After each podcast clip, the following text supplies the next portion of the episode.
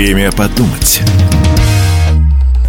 Здравствуйте! Мы живем в плотном информационном потоке. Новости везде. Мы обсуждаем их в офисе, читаем в интернете, слушаем по радио и получаем из мессенджеров. Как разобраться, где правда, а где ложь, и как понять сложные формулировки? Каждую неделю мы звоним самым авторитетным экспертам. Главные новости сегодня в нашем эфире комментирует Владимир Джабаров, первый заместитель председателя Комитета Совета Федерации по международным делам.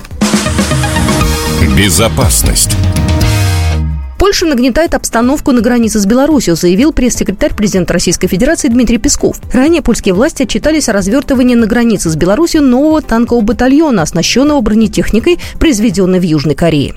Быть готовым к любой провокации со стороны поляков мы должны, потому что это давняя мечта Польши прихватить территории России, Беларуси, Украины, она у них со средних веков продолжает теплиться, вот эта надежда.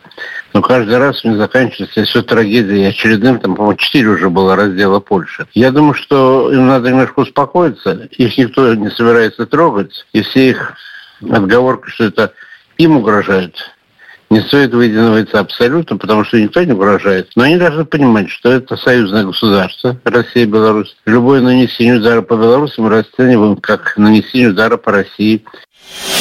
Геополитика. Премьер-министр Армении Никол Пашинян сообщил президенту Беларуси Александру Лукашенко, что не примет участие в саммите Организации договора о коллективной безопасности, который состоится в Минске 23 ноября. Это же не первый раз. Это был отказ на поездку в Бишкек на саммит глав СНГ отказ на поездку на саммит глав правительств стран СНГ. Сейчас повторяется с какие-то заявления странные, я слышу, что ДКБ там не нужно. Я все-таки э, хочу надеяться, что там на самом деле плотный график, и, может быть, нет возможности. Но я думаю, что если Армения идет на разрыв с ОДКБ, с Россией, это ошибка будет. Армения, которая для нас является близким другом, союзником. И мы всегда расценивали армянский народ как близкий нам народ. И Россия всегда стояла на страже ее интересов. Поэтому я думаю, что ну, все-таки рано или поздно ситуация там прояснится. Но там просто надо понимать, что у нас еще есть договор двусторонний с Арменией. Там наша база стоит. Поэтому я думаю, что есть о чем говорить. Я надеюсь, что вот эти обиды, может, какие-то накопились в армянской стране, мы не знаем, что все-таки они трезво поразмыслят и поймут, что Франция, Америка далеко, а Россия рядом. И всегда первая придет на помощь.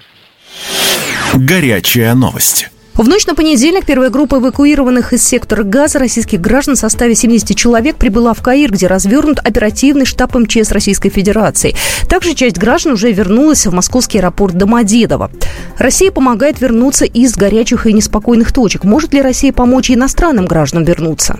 Мы в таких случаях не смотрим на паспорт гражданина. Все граждане бывшего СССР, даже украинцы, мы считаем их своими, и в случаях обращения о помощи о вывозе из конфликтных точек мы всегда приходим на помощь и вывозим бесплатно ну, вот, из этих горячих точек.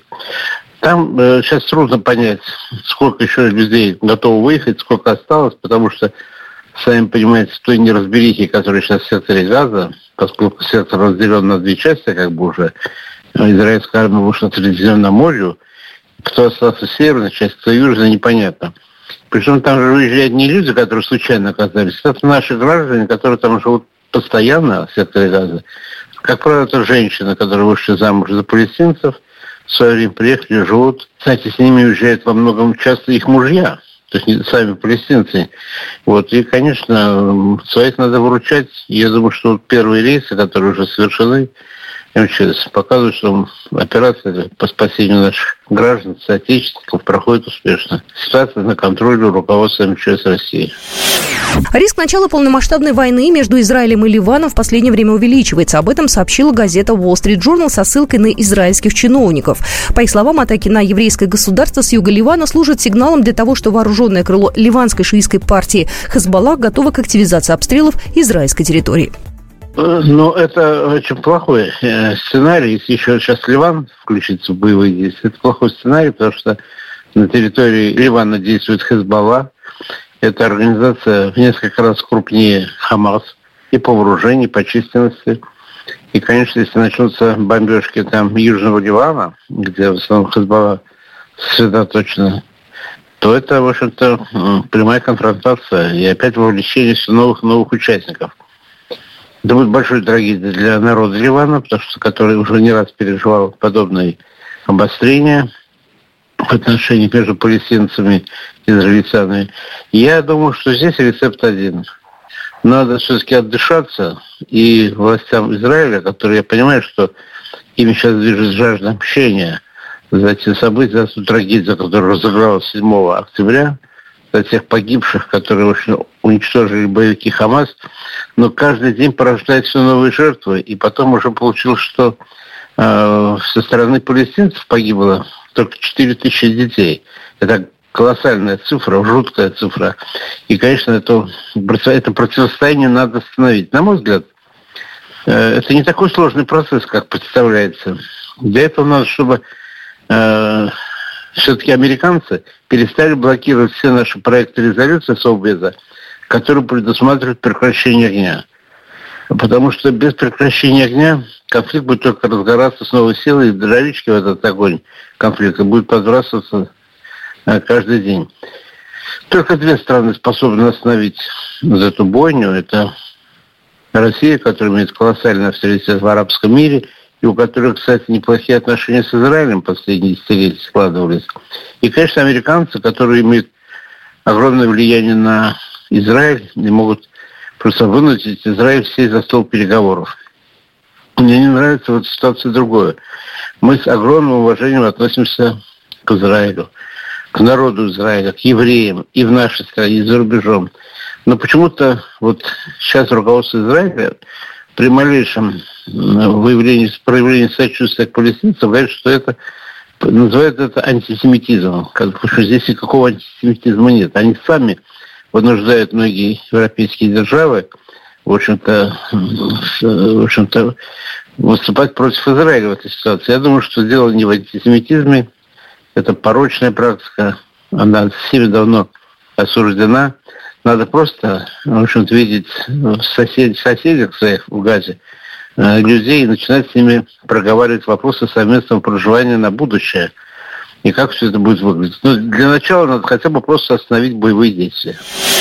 Украина вновь в центре внимания мировых СМИ. Таймс, Нью-Йорк Таймс, Азия Таймс, Индепендент, Экономист, Ньюсвик и прочие СМИ стали на перебой писать про Украину, про тупик, в котором оказались ВСУ, и про противостояние военного командования ВСУ и политического руководства незалежной. Началась ли в Киеве борьба за власть? Раскол, несомненно, есть. Во-первых, там появились разные группы людей. Это бывшие политики во главе Порошенко, там, Тимошенко, прошлое, э, кто там был в руководстве.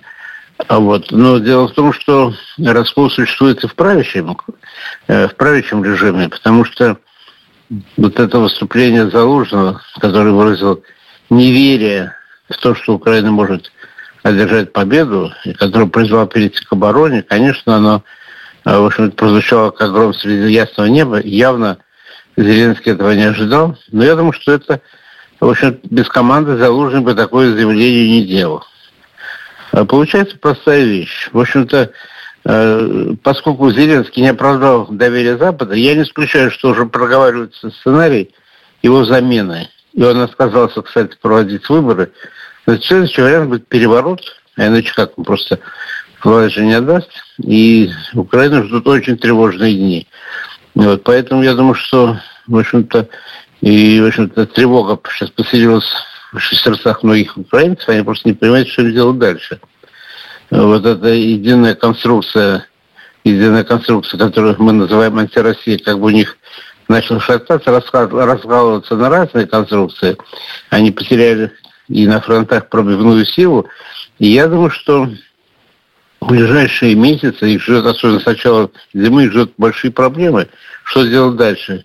Ресурс человеческий почти исчерпан. Ну, не, ну если не совсем исчерпан, но совсем стал небольшим остался. Оружие, может быть, поставки оружия могут быть сокращены с учетом того, что в Америке буксуется эта проблема с оказанием помощи Украине, и плюс конфликт на Ближнем Востоке требует огромных э, партий оружия, э, которые надо направлять туда. И я думаю, что сейчас украинцы будут в панике. Поэтому появились уже разговоры, что надо начинать переговоры, пока Зеленский молчит, но это понятно, он же не может говорить после того, как принял указ, запрещающий вести любые переговоры с Россией.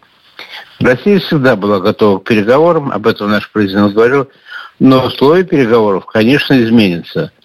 Одно дело, когда мы обговаривали вопросы в марте 22 года, там в апреле. И другое дело сейчас, когда вот, по сути, весь Запад развязал с нами войну, по сути, мы воюем со всем блоком НАТО, и, конечно, наши требования при переговорах, я не могу сказать, какие, но они будут очень существенно изменены. И в пользу интересов Российской Федерации, это несомненно. Напомню, это была программа «Время подумать», и сегодня главная тема комментировал первый заместитель председателя Комитета Совета Федерации по международным делам. Программа произведена по заказу телерадиовещательной организации Союзного государства. Время подумать.